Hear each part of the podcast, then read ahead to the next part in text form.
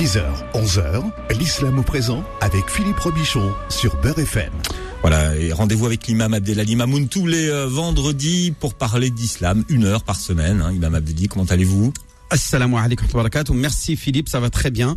Alhamdulillah que la grâce à Dieu de nous avoir épargné euh, cette maladie je te cache pas qu'on est passé entre les filets. Mais, mais, on n'est pas du tout passé entre les mais, mais non, non, Incroyable. non. Alors moi, moi, je vais pas vous laisser dire ça parce que j'ai vraiment le sentiment que tout le monde, et ça, alors ça c'est vraiment moi qui le pense, mais que tout le monde a l'impression que c'est derrière l'épidémie. Non, l'épidémie, elle n'est pas du tout terminée. On est, au, milieu. Tu non, c'est pas le moment de se relâcher. Tout le monde me dit on est passé à travers les gouttes, mais non, on n'est pas passé à travers les gouttes. L'épidémie, elle est toujours là. Et j'ai faites toujours aussi attention, comme si c'était au début, Imam Abdelali. Oui, d'accord. Je suis pas en train de dire que euh, l'épidémie est derrière nous. Moi, j'ai pas dit ça. Moi, je dis simplement jusqu'à maintenant, alhamdulillah. Euh, D'autres diraient, je croise les doigts, je touche du bois. Ça, ces expressions-là, euh, on les, on les, on les refute, on les rejette. Mais voilà, l'idée, c'est de dire, alhamdulillah louange à Dieu de nous avoir épargnés jusqu'à maintenant. Après, bon, bien sûr, poursuivez le, le danger n'est pas le danger n'est pas écarté, c'est clair. Il faut dire, hein, Imam Abdelali. Moi, moi, je sens un peu un relâchement parce que les gens se disent bon, voilà, maintenant il va y avoir un vaccin, tout ça. Euh, non, non, non, non, non. Il faut maintenir les gestes barrières. Il faut faire attention. Faites attention à vous. C'est pas, c'est pas fini, c'est pas terminé. Même si vous allez dans les magasins, allez-y à des moments où, bah, où c'est plus calme, euh, tout simplement. Allez pas vous, vous jeter dans la dans la gueule du loup. Mmh, Donc, le principe de l'émission, Imam Abdelali c'est que euh, tous les auditeurs peuvent vous poser des questions, donc vous pouvez le faire dès maintenant au 01 53 48 3000. Dans cette partie d'émission, donc on vous donne la parole avant avant d'évoquer le personnage du, jour, donc profitez-en. On a une question qui concerne le dentiste, Imam Abdelali, et une personne qui est allée euh, chez le dentiste, qui lui a mis un appareil au niveau du palais, et euh, qui vous demande si ces, ablutions, ces ablutions sont encore valables, car l'eau arrive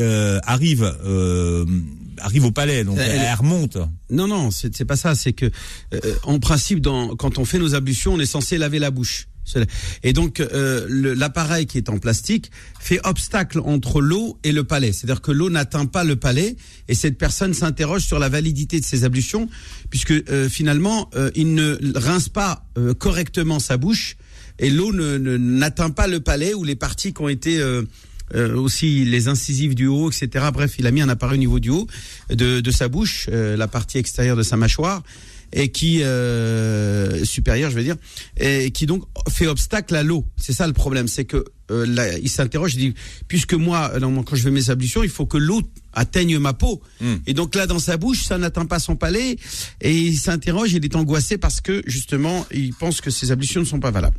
Alors, pour répondre à cette question, il faut euh, d'abord que chacun d'entre vous, euh, chacun d'entre nous, tous euh, comprennent qu'il existe cinq règles normatives, ce qu'on appelle les statuts normatifs. Il y a ce qui est obligatoire, il y a ce qui est recommandé, il y a ce qui est ce qu'on appelle qui relève de l'indifférent légal, le moubah, il y a le déconseillé et l'interdit. Ça c'est ce qu'on appelle les cinq règles normatives ou les statuts normatifs, al-ahkam shar'iyya en arabe. Et donc pour qu'un acte d'adoration soit valable, il faut accomplir au moins les actes obligatoires. Et que celui qui délaisse un acte qui n'est pas obligatoire, cela euh, non, non, c'est-à-dire ne, ne, ne, ne, provoque pas l'invalidité de l'acte de, de, de l'acte d'adoration. Par exemple, dans la prière, vous avez des actes qui sont obligatoires et d'autres qui ne le sont pas. Si vous négligez un acte obligatoire, votre prière est invalide. Par exemple, si vous avez oublié de réciter la Fatiha ou vous avez oublié de, euh, de faire l'inclinaison, recours, et vous êtes parti directement à la prosternation, ou que vous vous êtes prosterné que seulement une fois au lieu de deux fois. Donc vous avez là à ce moment-là négligé un acte obligatoire de la prière, votre prière est invalide, vous allez la recommencer. Donc ça, ça l'invalide. Euh, vous devez la recommencer, et chez les malikites, vous devez recommencer que la raka'a qui a été euh, imparfaite en matière d'actes obligatoires. Mais vous avez aussi des actes qui sont euh, surérogatoires, qui sont facultatifs, qui ne sont pas obligatoires. Par exemple, le fait de lever les mains le fait de réciter la Sora après la Fatiha, le fait de prononcer dans dans l'inclinaison euh, les formules Subhan Rabbi al-Azim trois fois, le fait de dans le dans la prosternation, le fait de dire Subhan Rabbi al-A'la trois fois, le fait de dire Allahu Akbar euh, entre entre les changements de posture, si vous avez oublié de le dire une fois ou deux, eh bien tout cela n'invalide pas votre, votre prière, mais elle est imparfaite en matière des actes surérogatoires. Donc vous n'avez pas à la recommencer, vous ne devez pas la recommencer, mais vous assurez que la prière suivante, vous, vous essayez de, euh, de, de, faire l'ensemble des recommandations euh, que le prophète nous a léguées euh, quant à la manière de prier ou de faire ses ablutions. Donc si vous voulez, quand on parle des ablutions, vous avez essentiellement sept choses qui sont obligatoires, ce qu'on appelle les piliers de des ablutions. Donc laver le visage, lavez-vous le visage lavez-vous les bras droit et gauche jusqu'au coude essuyez-vous la tête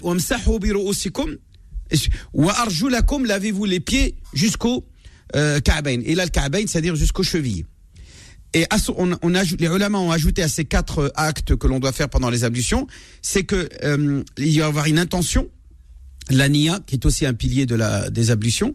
On doit euh, euh, respecter la succession, c'est-à-dire l'enchaînement euh, des, des, des, des, choses qui vont être lavées. C'est-à-dire, je vais pas laver mon, mon, visage, ensuite je vais aller regarder un film. Euh, ou je vais aller faire la vaisselle ou manger un, boire un café, revenir pour faire le reste. Successivement. Voilà la successivité, ce qu'on appelle en arabe al mualat al fawr, al fawr ou al mualat. Et vous avez un quatrième, un septième pilier du, c'est ad-dalk, le fait de frotter on met pas juste le bras sous le robinet ou à l'intérieur. On faut, il faut euh, prendre la, utiliser la main droite, droite ou la main gauche pour essuyer les parties concernées. Par le visage, on utilise ses deux mains. On, on met pas sa tête sous le robinet et ça suffit. Non, il faut prendre l'eau dans les mains et utiliser l'eau et frotter le visage. Donc le fait de frotter les parties concernées par les ablutions fait partie des piliers de des ablutions. Donc la bouche, le nez, les oreilles, il y en a même qui vont y ajouter à cela le fait de de hum, qu'on appelle ça de, peigner de peigner euh, sa barbe quand on a une barbe assez touffue euh, avec avec des doigts imbibés d'eau etc ce qu'on appelle takhlil al etc tout cela relève des actes qui ne sont pas obligatoires. Ça veut dire que si vous le madmada vous ne le faites pas du tout c'est-à-dire vous ne lavez pas votre bouche du tout du tout c'est pas seulement il y, a un, y a un appareil dans votre bouche, mais vous le faites carrément, vous l'avez pas. Est-ce que vos ablutions sont valables? La réponse est oui. Donc il ne faut pas vous inquiéter que si vous avez un appareil dans la bouche, que si vous lavez votre bouche, eh bien cela, bien entendu, n'invalide pas vos ablutions et que votre prière est tout à fait valable. Bon, c'est très clair, C'est vraiment très très clair. Hein. Complet. Bien. Euh, question divorce. Euh, j'ai obtenu le divorce civil, mais euh, mon mari refuse de prononcer le talar. Talaq. Voilà, faut, il faut, il faut en, Puis sec. refaire ma vie. Puis-je refaire ma vie? Eh bien, écoutez, euh, donc euh, pour bien expliciter la, la, la question, c'est que cette dame-là été mariée civilement et religieusement avec son mari. Euh, ils se sont séparés. Euh, le mari donc euh, a donc alors il y a, y, a, y a deux situations et là euh, je m'en réfère à maître Serran soit ils, ils se sont dit ils ont, ils ont divorcé à l'amiable hmm. donc s'ils signent un papier chez l'avocat qui, qui rédige la, la requête de divorce à l'amiable euh, et donc il signe, eh bien ça veut dire qu'il est consentant, qu'il est d'accord pour divorcer. Et donc cette signature euh, se suffit d'elle-même comme répudiation religieuse, comme annulation de mariage religieux. Il n'a pas besoin. Donc là, il donc le juge, l'avocat lui dit vous venez pour faire quoi? Il dit oui, on vient divorcer. Donc il, il dit bien, hein, il est dans une démarche de divorce. Et il prend son stylo, il signe euh, la requête. C'est équivalent. C'est équivalent. Euh, S'il dit euh, une phrase du genre c'est fini entre nous, voilà, on a, on a, tu vas faire refaire ta vie ailleurs, repars chez tes parents, c'est fini. Ce genre de formule indirecte qu'on appelle l'ibarat les formules non non directes, non on va dire non claires Hmm. qui ne sont pas directement la formule adéquate qui est je te répudie anti taliq ou, anti mutallaqa ou bien anti musarraha euh, ou, anti euh, anti yani muharrara. Tu es libéré tu es euh, euh, voilà. C'est comme dans la chanson là. Tu connais? Tu es libéré? Ouais la chanson de la reine des neiges. Ah non. Libéré, tu connais pas? Ah non, Délivré, tu connais pas? Si vous nous mettez ça dans la tête, non, c'est on, est, on, est, on, est, on est mort. C'est une petite boutade. Libéré, il a été livré. voilà, c'est ça. Donc s'il dit pas cette formule-là, eh bien, euh, c'est une formule indirecte qui va valider l'annulation du mariage. Et si malgré tout, il, lui, dès le début, il n'est pas d'accord pour le divorce et que la fin, la femme obtient un divorce pour faute ou pour séparation des corps de plus de deux ans. Et là, l'avocat va me confirmer encore, je suis sûr, il va m'envoyer un SMS en me dire oui, c'est vrai, tu as raison.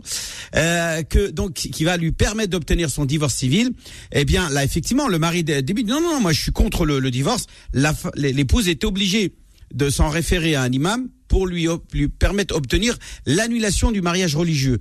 Alors ça, c'est un avis ancien, c'est l'avis des savants ancestraux hmm. qui considèrent que toutes les procédures, les procédures qui sont faites par l'administration euh, française ne sont pas valables, qu'il faut en parallèle une procédure religieuse.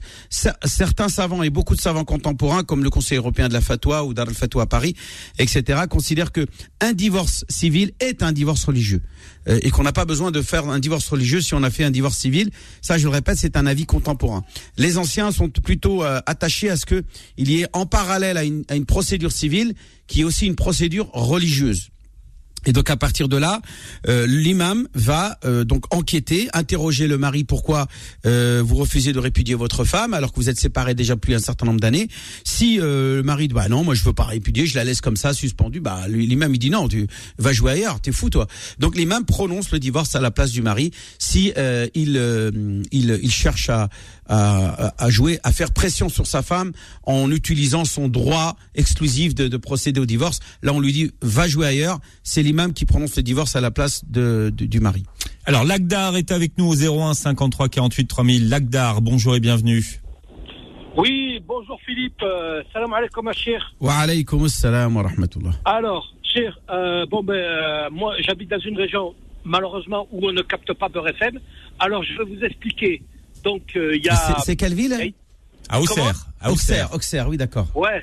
Enfin, je suis chauffeur routier. Là, maintenant, je vais rentrer. Je vais rentrer. J'ai fini ma semaine. Euh, j'habite, euh, moi, j'habite à Chalon-sur-Saône. Malheureusement, on ne capte pas de RFM. Alors, je vous explique, cher. Donc, il y a, il y a Nadia. Elle est, elle est en écoute. J'espère qu'elle est en écoute. Donc, j'ai entendu, elle est en écoute sur Internet Beurre FM.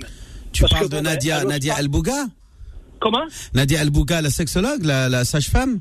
Non, non, non, non. Sinon, non, une dame, ah, quelqu'un, quelqu'un oui, avec qui il est en contact. D'accord, euh, ok. Voilà. Et donc, là, elle, elle, est sur écoute. Là, elle est sur écoute. Elle, elle, vous, elle vous écoute sur, sur Internet. Ok. Voilà. Mm -hmm. Parce que c'est moi qui va vous poser la question pour elle. Et là, elle, elle vous entend. Ok, allez-y, posez votre question alors. On y va. Alors voilà. Parce que Nadia, là, elle, elle va. Moi, je lui ai expliqué hein, déjà. Elle va, euh, elle va divorcer elle a, elle a trois enfants. Elle a trois enfants. Mhm. Et je lui avais bien dit, euh, je lui avais bien dit que elle l'acceptait. Elle, elle s'est mariée avec lui. Elle l'a accepté tel comme il mhm. était. C'est-à-dire que c'était quelqu'un. Ça me fait cher. Excusez-moi, Philippe. Euh, c'est quelqu'un qui buvait, qui boit. Voilà. voilà. Donc mhm. elle l'a accepté tel quel, tel quel. Donc maintenant, elle se plaint de lui. Elle a trois enfants. Euh, elle est, elle, elle le prie. Donc elle veut savoir euh, elle veut savoir comment euh, comment ça va ça va être pour elle du fait d'avoir des enfants euh, et, et, de c'est elle qui prononce qui va demander le divorce par rapport euh, à notre religion, la salat, euh, voilà, hmm. voir le cheikh, voilà. Alors, est-ce qu'elle voilà. a entamé une Donc, procédure de divorce civil Oui, oui, oui, oui. Et elle a obtenu son divorce ou elle en est, elle est à quel niveau? Elle est encore en attente de, de, de, du, du jugement? Ah ben là, elle, a, elle, a, fait son dossier là, elle a fait son dossier ah, là. Donc elle, elle est au, au début. Son... Voilà. Donc maintenant, euh, si je peux me permettre, si je peux me permettre, cher. Donc Nadia, si tu à l'écoute, tu m'as entendu ce que j'ai dit, donc je pense qu'elle est à l'écoute. Donc maintenant, cher, il va te répondre pour, pour ça. Alors, voilà. merci Lagdar hein, bah, pour écoute, votre on question. salue Lagdar et Nadia, puisque. Alors non, bah répondez à, répondez à Nadia. Répondez à Nadia. Bon, bah, Nadia ou Lagdar Non, c'est Nadia qui écoute. D'accord. Alors, euh, euh, cette femme est musulmane, elle est mariée avec un musulman qui boit de l'alcool. Euh, Est-ce que cela justifie euh, de demander le divorce en islam? La réponse est oui et non. C'est-à-dire que si son alcoolisme euh, ne l'exclut pas de la religion, c'est-à-dire qu'il n'est pas quelqu'un qui blasphème ou qui tient des propos dans lesquels il réfute la religion musulmane, donc il est encore de confession musulmane malgré qu'il boit de l'alcool. Et, et, deuxième condition, il faut pas que cette consommation d'alcool se répercute dans la famille, c'est-à-dire qu'il vient avec ses bouteilles à la maison ou il vient sous, il arrive à la maison euh, complètement sous euh, à la maison et donc que cela a des répercussions sur ses enfants, eh bien, si effectivement euh, c'est le cas, la femme est en, le, droit de, de demander le divorce. C'est normal, puisque là, son mari devient un, père toxique pour ses enfants. Par contre, si, euh, non, il boit, mais il boit avec modération, chez ses copains, entre lui, et il ne rentre jamais sous à la maison, eh bien, je ne pense pas que cela puisse justifier une raison valable de demander le divorce si cela n'a pas de répercussions sur la famille. Maintenant, si euh, elle souhaite divorcer malgré tout et qu'elle, euh, eh bien, elle demande à son mari de la de prononcer le talaq, si son mari refuse, elle elle, elle, fait intervenir l'imam qui l'a marié, elle fait intervenir son euh, sa famille, euh, son père qui était là au moment du mariage, etc. Et à partir de là où sa famille, si le père n'est pas là, n'existe pas, ou est décédé par exemple, eh bien, elle fait intervenir euh, des membres de sa famille qui vont donc faire un, une rencontre de médiation, une rencontre, une confrontation, ce qu'on appelle en français aussi dans, dans les tribunaux la séance de non-conciliation. S'il n'arrive pas à aboutir à une conciliation, eh bien, la famille exige du mari de, de répudier sa femme, et puis voilà, et chacun fait son chemin, refait sa vie euh, de son côté. Euh, voilà, parce qu'effectivement, on ne peut pas forcer une femme à vivre avec un homme si elle ne l'aime pas. Euh, aussi, il s'agit pas de euh, de dire ouais malgré tout madame vous devez continuer à vivre avec lui. S'il boit de l'alcool certes mais non même sans raison. Finalement est-ce qu'une femme a le droit quand même de dire voilà moi j'aime plus cet homme parce que j'ai le droit quand même de pas vivre avec lui. Vous pouvez pas m'obliger à rester avec lui. Effectivement elle a le droit de ne pas vouloir euh, ça s'est passé à l'époque du prophète. Zainab bint Jahsh la cousine du prophète était mariée avec Zayd ibn Haritha. Elle n'aimait pas son mari. Quand euh, elle a dit au prophète euh, je ne l'aime pas, je ne l'aime pas, elle a insisté à maintes reprises hmm. jusqu'à que Zayd soit convoqué par le prophète pour lui demander de répudier sa femme parce qu'elle ne l'aimait pas, il n'y avait pas de raison. Il n'était pas méchant, il n'était pas mauvais et pourtant elle a elle a obtenu son divorce. Bien. Alors voilà l'Agdar, hein, la réponse de l'imam Abdelali. Nadia, vous êtes euh, en train d'écouter, j'espère que vous avez entendu. Je laisserai mon numéro de téléphone si vous voulez m'appeler en aparté. Tout à l'heure. Allez, d'autres questions à l'imam Abdelali Mamoun en direct au standard de Beurre FM 01 53 48 3000 01 53 48 3000. L'islam au présent revient dans un instant. Beurre FM, 10h, 11h, l'islam au présent avec Philippe Robichon. Voilà, et vos questions à l'imam Abdelali Mamoun au 01 53 48 3000, c'est le standard de Beurre FM. Euh, l'imam vous répond. Alors, on a imam, c'est Iman avec nous qu'on a. Voilà, Iman. Iman. Oui, bonjour. Bienvenue. Iman qui veut dire la foi. Voilà. Marhaba Iman, on t'écoute. Oui, salam alaikum. Wa alaikum salam. Marhaba bik. Merci. Alors, moi, euh, je vous appelle aujourd'hui pour une question. Alors, euh, moi, je suis, enfin, j'étais divorcée avec un garçon de 5 ans. Et euh, je me suis remariée, enfin, je ne sais pas si on peut appeler un mariage, puisque c'était que le mariage religieux, donc on n'a pas encore fait le mariage civil. Mhm.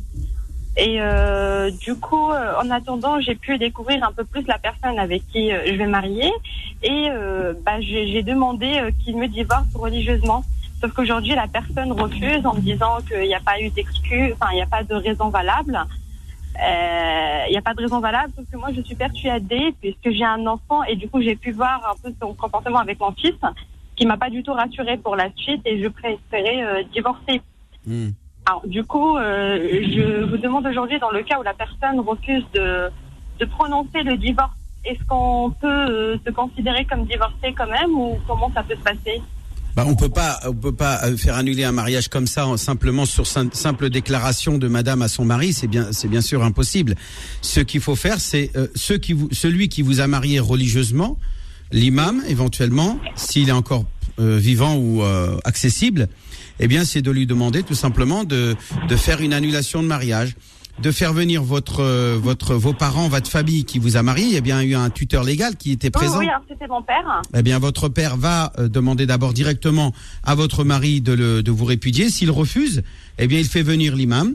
L'imam va contacter le mari. S'il constate le mari qu'il y a bien séparation des corps et que monsieur et madame sont séparés depuis un certain temps, que monsieur n'assume plus ses devoirs conjugaux, ni matériels, ni affectifs, eh bien, il, fait, il, lui demande d'abord de répudier sa femme. S'il refuse, il, euh, prononce le divorce à la place du mari, tout simplement. Donc c'est toute une procédure euh, dans le qu'il faut respecter pour obtenir euh, finalement son, son divorce religieux. Donc on fait venir le papa. Le papa d'abord demande au mari, d'accord? Et il dit, il dit non. Il dit non. Il fait venir l'imam. L'imam consulte le mari. Le mari dit non. Le- le- l'imam demande au mari est-ce que vous vivez avec votre femme? Non. Euh, est-ce que vous assumez vos devoirs conjugaux Non. Eh bien là, rien que pour ça, euh, ce sont des raisons valables qui donnent la permission, la possibilité au, à l'imam de procéder à une annulation de mariage pour non-respect des devoirs conjugaux, puisque le mari n'assume plus euh, son devoir conjugal, il ne vit pas avec sa femme, il n'assume pas ses... Voilà. En fait, j'ai une question parce que, euh, certes, il, il n'assume pas, mais c'est pas par choix, parce que moi, je refuse et je me suis. Enfin, qu'il vit, est-ce qu'il vit avec vous encore sous le même toit? Non. Classe, c'est bon. Il n'y a pas besoin de savoir. S'il vit, s'il vivait sous le même toit, là, je vous dirais, madame, c'est pas possible. On peut pas, on peut pas vous divorcer alors que vous êtes encore sous le même toit. Et mais elle me dit ouais, mais il veut pas partir. Je dis bah écoutez, tant qu'il n'est pas parti, vous ne pouvez pas vivre euh, ensemble comme des étrangers qui ne sont pas mariés. Alors, euh, alors que ça sera nous qui serons, serions à l'origine de ce divorce religieux de personnes qui vivent encore sous le même toit. Vous devez d'abord vous vous organiser pour vous séparer physiquement. Et là, si l'imam constate la séparation des corps depuis un certain temps, quelques mois par exemple, eh bien, il prononce le divorce religieux sans problème. D'accord D'accord, ok. Donc, même Voilà. si le mari refuse. Même si le mari... Non, c'est l'imam qui prononce. Euh, lui, il n'a rien à voir. D'accord, ok. Yani, C'est ce qu'on appelle fasr zawaj. C'est un fasr, ce n'est pas un talaq. Ce n'est pas une, un divorce, c'est une annulation de mariage. D'accord, ok. L'imam prononce l'annulation du mariage, purement et simplement. En plus, il n'y a pas eu mariage civil. Il n'y a pas eu mariage civil. Donc, euh, Non, non, il n'y a pas eu mariage. bon, voilà. Donc, c'est, euh, Parfait. Ben, merci beaucoup. Bah, je vous en Merci prie. beaucoup. Merci à vous tous. Merci. Merci, une très bonne journée. Je vous embrasse. Merci Salam alaikum. Iman. Alors on accueille Salah qui est avec nous. Salah, bienvenue. Oui. Alors, salam alaikum. wa alaykum assalam wa rahmatullah. Euh, C'est une question euh, par rapport à un ami qui m'a demandé de lui poser la question parce que lui, il n'ose pas trop. Donc, c'est euh, lui, il a, euh, c'est-à-dire, il a fait un divorce euh, officiel, quoi, avec les papiers et tout, mais il n'a pas fait le divorce religieux. Ah, alors, on ne dit pas faire, on dit simplement prononcer une simple déclaration à Oh, sa femme l'a- de de- de- dans l'a laquelle pas- il dit qu'il il la répudie. Eh ben, il, Il le fait, pas il appelle au téléphone ou il envoie un SMS. non, ou, euh, mais il, euh, il veut pas le faire. Et pourquoi il Bah attendez, il a accepté le divorce civil. Oui, Il a signé le papier. o- oui. Ça y est, c'est bon, ils sont divorcés religieusement aussi. À partir du moment où il l'a il l'a fait par son consentement, il est parti avec elle chez l'avocat pour prononcer le divorce civil. Ouais. eh ben il peut pas euh, revendiquer en disant euh, bah non t'es toujours ma femme religieusement parlant c'est n'importe quoi c'est débile ça c'est tala'ub c'est euh, on joue on joue avec la religion on joue avec les à partir du moment où il est parti il est avec l'intention de divorcer chez le juge ou chez la ou chez l'avocat pour le divorce Non, à l'amiable Il veut plus avec sa femme, euh, mais il voulait juste ça parce qu'il n'a pas prononcé, c'est tout. Hein. il arrive pas à Voilà, le prononcer Ouais, voilà, il l'a pas prononcé. eh ben il le fait il le fait c'est rapide il le fait il appelle sa, son ex-femme euh, euh, qui, est- qui est son ex-femme civilement parlant Est-ce que est sa femme ou pas Tant qu'il l'a pas fait. Oui. Disons non, non, non. La réponse est non, puisqu'il a fait un divorce civil à, à l'amiable. Il n'est plus sa femme parce qu'il y a eu divorce à l'amiable. Si, si c'était elle, qui-. Madame, mon frère, excuse-moi. Ouais. Si, si, euh, si euh, c'était elle qui avait fait la demande de divorce et que lui, depuis le début, réfute et, re- et, et- et rejette l'idée de divorcer de sa femme depuis le début. Là, effectivement, il, faut qu'il prononce le divorce pour, pour que le, divorce religieux soit prononcé. Mais, mais, Mais lui, si, euh, oui, si lui il est consentant, il a, il a entamé la procédure avec sa femme, c'est un divorce religieux. C'est- C'est c'est tacitement. C'est-à-dire, lui, il l'a refusé religieusement, mais il l'a fait sur paperasse pour des raisons personnelles. C'est bon. Mais pour lui, bon. un divorce, euh, un divorce conduit, civil à l'amiable est considéré comme un divorce religieux puisqu'il signe le papier Voilà, dans lequel il dit je répudie ma femme, je divorce de ma femme. Wesh Même s'il n'a pas wesh rasma. prononcé, Même tout, s'il prononce pas. Le Voilà. divorce, le divorce euh, religieux peut être aussi par écrit. C'est si quelqu'un envoie un SMS ou un, un, un mail, et il écrit un, un document dans lequel Non, il, il n'a rien déclare. fait tout ça. Bah si, il l'a fait puisqu'il a signé le document du divorce chez l'avocat. D'accord. Ouais, Eh ben ça, oui, eh ben oui. comme religieux. Bah oui. Bah oui, puisqu'il dit à, l'avocat, voilà, il faut marquer ça. Nous, on fait, un- on veut un divorce à l'amiable ou euh, avec les telles dispositions devant pour que ça soit présenté devant un notaire et le notaire valide le, le, le divorce. C'est comme ça que ça se passe un divorce à l'amiable, avec deux avocats, etc. Voilà Salah, merci pour votre question. On va à Lille et c'est Zora qui est avec nous. Zora, bonjour et bienvenue. Euh, oui, bonjour Philippe. Bah, écoutez, Bonjour. Je, je vais me garer. Enfin, ma question était pour lui-même, bien sûr. Euh, moi, j'ai été mariée religieusement en Algérie et puis quand j'ai vu que la situation allait dégénérer, euh, j'ai pris mon fils et je me suis sauvée. Voilà, clairement, je me suis sauvée et tout. Et donc, du coup, bah, j'ai pas, comme il disait lui-même, j'ai Madame, vous pas êtes, vous vous êtes sauvé en France ou en Algérie? En France. Non, non, je me suis sauvée en France. Attendez, est-ce que vous avez validé euh, votre mariage en France? C'est-à-dire, est-ce que vous avez obtenu euh, une, euh, une exéquature, c'est-à-dire une, une, une, c'est-à-dire une Transcription. transcription, voilà, Ah, transcription. rien du tout, rien du tout. Je me suis mariée religieusement, uniquement en Ah, Algérie. il y a pas. Oui, mais attendez, vous êtes marié religieusement, pas devant l'administration algérienne? Non, Ah, juste le Fatiha. Voilà. Non, normalement, en Algérie, c'est interdit maintenant, en Algérie. Mais bon, Euh, à la kulli hal. Si vous avez fait ça, non, non, non, vous avez pas. consommé votre mariage et vous avez conçu un enfant avec cet homme, c'est ça? Oui, mais je vous parle de ça il y a 20 ans. D'accord, d'accord, d'accord. Attendez, Il y attendez. a 20 ans. Attendez, Hein wahda wahda, dans l'ordre des choses. Ensuite, vous avez vécu quelques années avec lui, c'est ça? Euh, oui, en France. En France, Après, combien d'années Combien d'années? À peu près 3 ans, 3 ou 4 Et ans. vous en avez donc France. eu un enfant? Voilà. Ensuite, On est, on euh, est rentré en après ça a dégénéré. Ah, vous êtes rentré en Algérie Laissez-la expliquer, Imam Abdelali, sinon on va pas, on va pas s'en Ouais, sortir. Donc après, vous êtes rentré en Algérie. En Algérie avec euh, mon fils et mon mari. quoi. Enfin, c'était, ouais, bon, on va dire mon mari. Et là-bas, on a fait Fetha. C'était un. Ah, c'est-à-dire vous là- avez eu un enfant hors mariage avant la Fatiha Oui, bah écoutez. Voilà, ben voilà, non, y a pas de problème. Je suis simplement pour comprendre. oui, oui. Parce que moi, je pensais que c'était l'inverse. Non. Et après, on est parti en Algérie, donc on a fait euh, le Fetiha et tout. Et là, ça a dégénéré. Et donc, j'ai pris mon fils et je me suis sauvée en France. Mhm, D'accord. Voilà. Lui, il est resté Et là-bas. Lui, il est resté là-bas. lui, il est resté là-bas. Et du coup, après, bah, j'ai pu, euh, pour moi, euh, annuler ma Fetiha. J'ai pas eu ni lui-même qui nous a mariés, ni les témoins. J'ai plus rien eu. D'accord, attendez, attendez. Mais, mais votre raison qui vous a poussé à partir de euh, quitter votre mari, c'est quoi? C'est-à-dire, c'est, c'est La violence, l'alcool et euh, Ah, euh, l'adultère. là, là, l'adultère, c'est-à-dire qu'il Oui. il vous a trompé.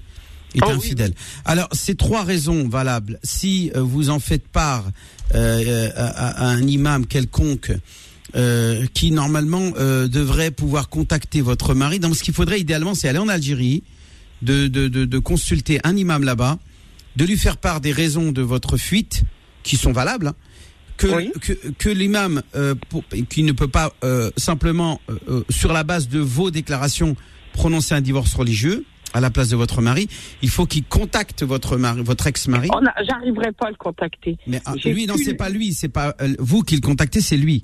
C'est lui qui doit euh, pouvoir le contacter.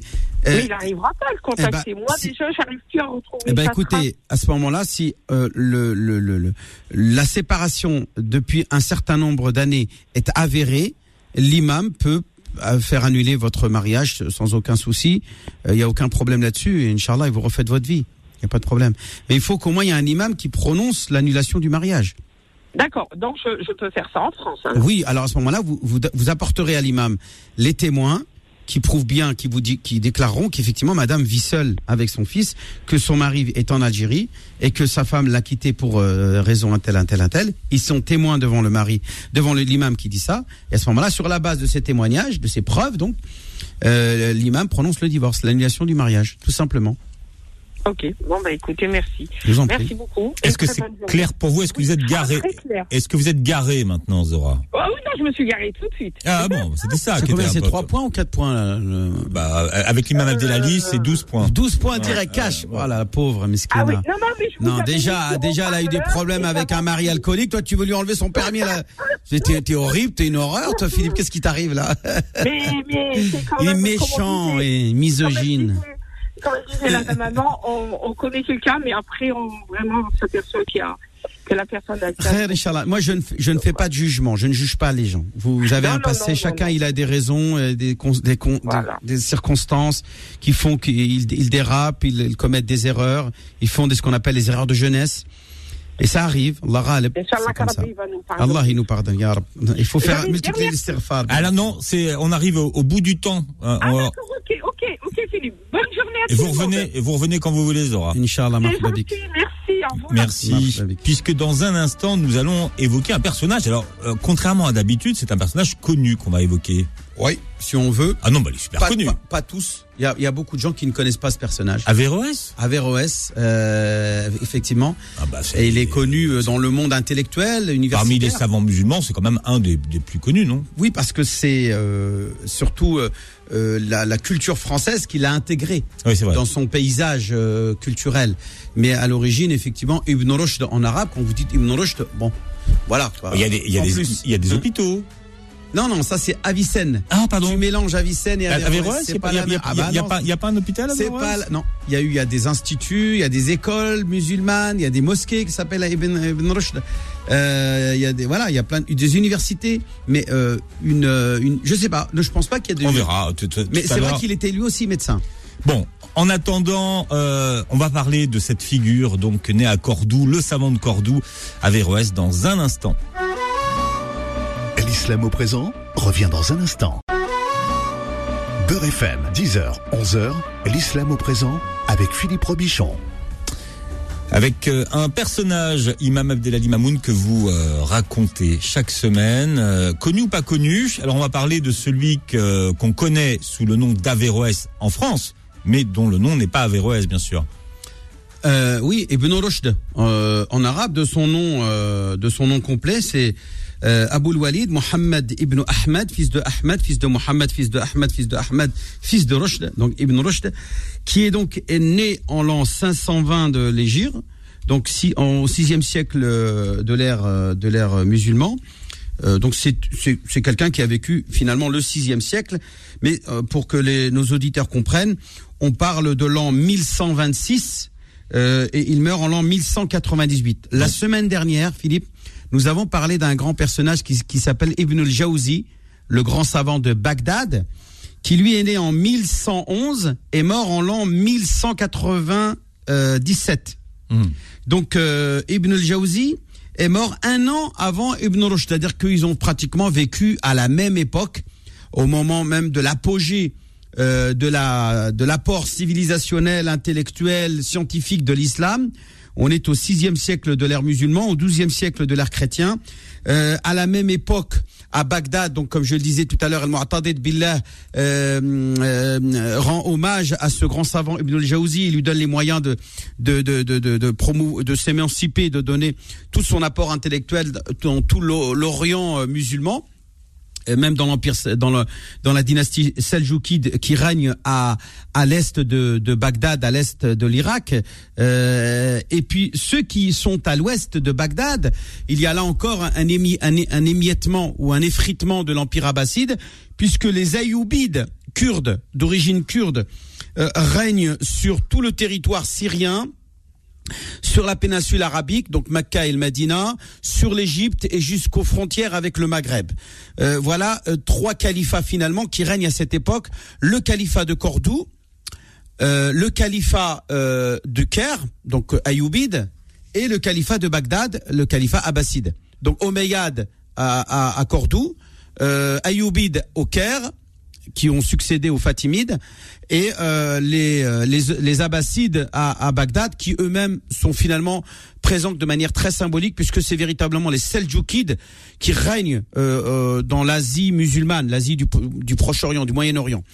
Euh, actuellement l'Irak, l'Iran, euh, la Turquie, euh, l'Asie mineure, tout ça, ce sont les Seljoukides romains, les Seljoukides euh, qui règnent dans cette région-là, et c'est dans ce cadre-là que Ibn al-Jawzi et Ibn Rushd vivent Cette même période. Ce qui est important aussi à, signaler euh, que à cette époque-là, euh, euh, le sultan ayyubide Salah ad-Din Saladin va reconquérir Jérusalem puisque à la même période les croisades se succèdent les unes derrière les autres et euh, Jérusalem est un royaume chrétien euh, qui va donc faire l'objet d'une d'une libération par euh, le sultan Saladin, Salah ad-Din al-Ayyubi, qui en 1187 va libérer euh, Jérusalem et va réislamiser cette région de la Palestine qui va être qui était euh, finalement convoitée par les euh, chrétiens d'Occident. Euh, et donc voilà le contexte, si tu veux, Philippe, dans lequel Ibn Rushd a vécu sa vie. Ça nous permet de, de donner une perspective euh, et une relativité de, de- du personnage dans, dans le, dans le monde musulman. Alors, il est comme beaucoup de savants à cette époque, hein, il est compétent dans beaucoup de, de, de matières, dans beaucoup de, de, connaissances. Quels sont ces, ces domaines, euh, Imam Abdelali? Alors d'abord, il est médecin, c'est donc un spécialiste en médecine. Il apprend la médecine de, chez les chez les spécialistes en médecine, la médecine de l'époque. Hein, bien sûr, c'était beaucoup les saignées, toi, les, les, les trucs du Moyen Âge, hein, euh, bien entendu. Mais bien entendu, euh, il est précurseur de pas mal de théories euh, médicales. Il est bien entendu un grand juriste du droit musulman de l'école malikite. Il apprend le Muatta de l'imam Malik euh, très jeune déjà, et il se spécialise dans se spécialise très vite euh, dans euh, tout euh, tout le droit musulman malikite où il devient carrément cadi, c'est-à-dire un juge. Il devient juge à à Séville, à Cordoue et même à Marrakech, puisque euh, essentiellement sa vie va se consacrer à voyager entre le Maghreb et l'Andalousie et l'Espagne andalouse. Euh, il va donc se déplacer entre Cordoue, euh, Séville et Marrakech. Ce sont ces trois villes de prédilection dans lesquelles il va rayonner euh, tout au long de sa carrière de juriste, de, de juge, mais aussi de philosophe puisqu'il va devenir un très grand philosophe musulman. Il va euh, écrire un ouvrage qui va faire sa renommée. C'est l'incohérence de l'incohérence, tahafut tahafut, qui est la réponse de, de, euh, Averroès au grand savant Al-Ghazali, qui a écrit lui à l'époque, euh, quelques décennies avant, le, le- son livre Tahafutul Falasifa, la- l'incohérence des philosophes. Donc ce livre-là de l'incohérence des philosophes de euh, Al-Ghazali, eh bien Ibn Rushd va euh, le euh, critiquer. Il va écrire un livre dans lequel il critique la la- la- la- l'approche philosophique et euh, toutes euh, les, les arguments de, de Al-Ghazali dans un livre qui s'appelle Tahafut Tahafut, qui veut dire l'incohérence des incohérences. Et donc ce qui fera de lui, bien entendu, un très grand philosophe de renommée euh, jusqu'à aujourd'hui, puisqu'on on étudie encore à la Sorbonne euh, les théories d'Averroès, qui sont bien entendu très influencées par Al-Farabi, euh, par Ibn Sina, mais aussi surtout par Aristote et Platon. Mais c'est d'abord un aristotélicien. Il est, euh, il est surtout euh, Ouais. influencé par la théorie. Et il a expliqué beaucoup Aristote à l'époque. Oui, alors c'est beaucoup des sujets qui tournent Mm. autour de l'âme, Ouais. de l'esprit, de la. Très. Il y a aussi de la psychologie puisqu'il est aussi spécialisé en psychologie. La psychologie, euh, le rôle du, de la raison par rapport au, au par rapport au cœur, etc. Donc et, et l'âme, il y a la l'âme divine qui meurt pas. Il y a l'âme l'âme l'âme humaine qui elle au moment du décès de la personne meurt puisque dans le Coran Dieu il dit. Chaque âme goûtera à la mort.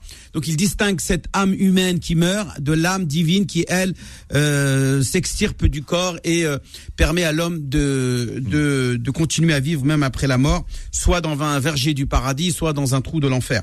Donc c'est tout un un débat euh, théologique, philosophique qu'il qu'il développe euh, tout au long de sa vie pour euh, bah, pour développer. Donc ça, ça va pas plaire à pas mal de monde et ça va Et provoquer il va tomber en disgrâce. en disgrâce. Effectivement, Mm. le sultan Youssouf ibn Yaqub ibn Ali ibn Abd al-Mu'min. Attendons, on a, oublié, on a oublié de préciser une chose, c'est que effectivement, je vous ai dit tout à l'heure qu'il y avait la, la dynastie Omeyyade. Euh, la dynastie Omeyyade tombe bien plus tôt, excusez-moi, parce que j'ai oublié de préciser que c'est que euh, quelques déjà deux siècles avant que le- l'empire Omeyyade est effondré et remplacé par une dynastie qu'on appelle les Mourabitin, les, les al, euh, al, al, al Mourabitoun, euh, c'est ça on Mais dit en français, ouais. al Mouravides. Donc al Mouravides, c'est la dynastie qui va précéder l'arrivée de Ibn Rushd et qui va permettre à son grand-père Ibn Rushd ce qu'on appelle euh, Averroès le, le grand-père, puisque lui il est, le- il est le Averroès euh, petit-fils. C'est lui qui est le philosophe, le, le- le grand personnage connu comme étant Averroès. Son grand-père est déjà un très grand savant qui va, euh, dans- grâce au palais euh, de l'empire de Cordoue, de, du royaume de Cordoue, plutôt le sultanat de Cordoue, rayonner et permettre à son petit-fils et son fils, d'abord son fils et son petit-fils, de rayonner pendant la dynastie qui va suivre, qui va euh, suivre ce qu'on appelle Al-Mu- Al- Al- Al-Muwahhidin, les Al-Muad, Al-Muad, les Al-Muad. En français, on dit Al-Muad. Euh, mais en arabe, ça s'appelle Al-Muwahhidin qui vont succéder aux, aux Mourabitin. Et c'est donc dans cette dynastie Al-Muwahhidin que va rayonner euh, Averroès et qui va donc obtenir les, les, les d'abord les, les avantages du, du calife, donc le calife qui va le, bien le, Le protéger. le, chou- le chouchouter, etc., lui donner tous les moyens de s'émanciper, puisqu'il va être juge, va être médecin du palais, etc. Mais dans son entourage, il y a des conservateurs un peu salafistes, hein, vous savez déjà que le salafisme existait déjà euh, au Moyen Âge, qui euh, réfutent toutes ces idées euh, réformistes euh, de son de son époque et euh, vont, oui, euh, donc euh, pousser le, le, le, le sultan à euh, l'exiler. Donc il va d'abord euh, être exilé euh, dans une dans un village juif de la banlieue de Cordoba. El, El Lucia s'appelle El, El Lucia. El Lucia, c'est un village dans la région de Cordoue où Maïmoun, tu sais, puisque nous avons d'autres savants, philosophes, euh, intellectuels, juristes euh, de l'époque, mais dans la religion juive, que sont Maïmounide, je sais pas si tu connais le grand philosophe Maïmounide, qui sont contemporains et qui se connaissent, qui vont se fréquenter, euh, qui lui va euh, mourir en Égypte euh, après euh, après euh, avoir voulu euh, euh, partir vers la Palestine, vers vers, vers le, pays de ses ancêtres. Et donc, ce qui est important, c'est que à l'époque des Al-Muwahhidin, euh, à l'instar de la bataille de Zallaqa, qui est la bataille qui a permis aux Mourabitin de, de, de, de rayonner sur l'Andalousie et de repousser euh, la reconquista euh, chrétienne, eh bien eux aussi, les Mouahidines, vont, vont avoir, avoir affaire à, donc, à subir une bataille euh, d'une tentative de reconquista euh, de Alphonse VIII euh, de Castille euh, à l'aide de, de- de- des royaumes d'Aragon, les royaumes de Navarre, etc. Vont 250 000 hommes vont tenter d'envahir l'Andalousie et dans la bataille de Arak euh, en 1185, eh bien le, euh, les Mouahidines vont réussir à repousser euh, cette euh, tentative d'invasion chrétienne sur là. Et donc il va réussir à donner encore une fois euh, un sursis à, ce, à cette présence musulmane en Espagne d'une centaine d'années environ, puisque non plutôt même 200 ans, puisque c'est seulement en 1492 que euh, le dernier royaume, dernier ratle- roitelet euh, de Grenade va euh, tomber euh, et va donc va, va disparaître et, de- et donc permettre à, à l'Espagne chrétienne de, de, de rayonner sur l'intégralité de la péninsule ibérique, qui est l'Espagne et le Portugal. Et donc, euh, ce grand savant qui est euh, euh, à Averroès euh, va mourir finalement euh, d'une maladie qui va le, le prendre, puisqu'il va en- après cela être exilé à Marrakech, et c'est à Marrakech qu'il va mourir, euh, rahimahullah, que Dieu le, le comble de sa miséricorde, en l'an 1198, un an après la mort de Ibn al-Jawzi, qui lui meurt en 1197 à, euh, à, à Bagdad.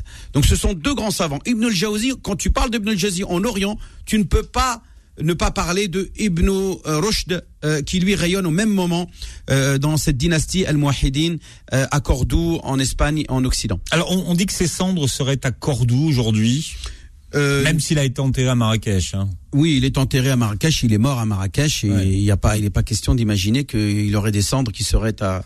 Il a laissé plein d'ouvrages, il a laissé énormément de livres. Euh, je- si je vous fais, je vous relate tous les livres dans lesquels il a, il a, il a, il a, il a travaillé. Un grand livre qui est aujourd'hui une référence dans le monde musulman, y compris même chez les, chez les salafistes wahhabites. Un, un livre incontestable, c'est Kitab Bidayatul Mujtahid wa Nihayatul Muqtasid, est une référence mondiale en droit musulman comparé. Donc il fait une étude comparée de toutes les écoles juridiques musulmanes, ce qui montre bien son immense savoir en droit musulman et qui donc qui justifiait ses compétences euh, en tant que juge et qu'il avait suffisamment d'arguments pour euh, euh, proposer une adaptation de des, textes à la réalité dans laquelle il vivait en Andalousie et au Maroc, à Marrakech à l'époque où ce qu'il rayonnait au XIIe siècle. Bien. Alors Imam Abdelali, donnez votre numéro de téléphone pour tous ceux qui voudraient vous joindre après cette émission et qui ont des questions à vous poser. Oui, le, le 06 29 25 35 00. Je répète, 06 29 25 35 00. Voilà. Dans un instant, vos petites annonces solidaires, hein, fils Abila, Imam Abdelali, Voilà, on, ne, on, ne, on ne vend rien. On ne vend rien aujourd'hui. On Donc, donne, on donne. Il ne faut pas appeler si c'est pour vendre quelque chose. Aujourd'hui, vous vendez à Dieu. C'est-à-dire que la récompense, c'est des hasanats, c'est pour aller au paradis, Inch'Allah. Retrouvez l'islam au présent tous les vendredis de 10h à 11h et en podcast sur beurrefm.net et l'appli Beurre FM.